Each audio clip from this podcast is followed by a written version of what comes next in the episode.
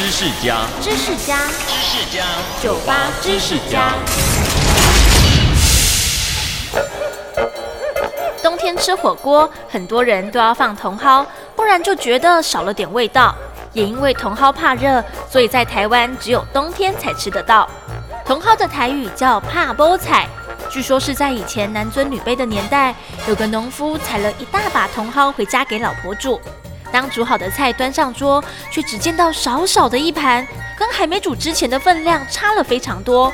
农夫勃然大怒，一口咬定是老婆在厨房里偷吃掉了，然后才把吃剩的端出来，不问青红皂白就动手打了老婆一顿。事实上，并不是农夫太太偷吃，而是茼蒿的含水量很高，加热后会因为水分丧失而导致体积缩小，而且比任何青菜都要严重。也因为这样的关系，让人想出了刚刚的故事，使得茼蒿有了“怕波彩”的俗称。但还是要提醒大家，随便动手打人，尤其是打老婆，是非常不对的行为哦。收听酒吧知识家，让你知识多增加。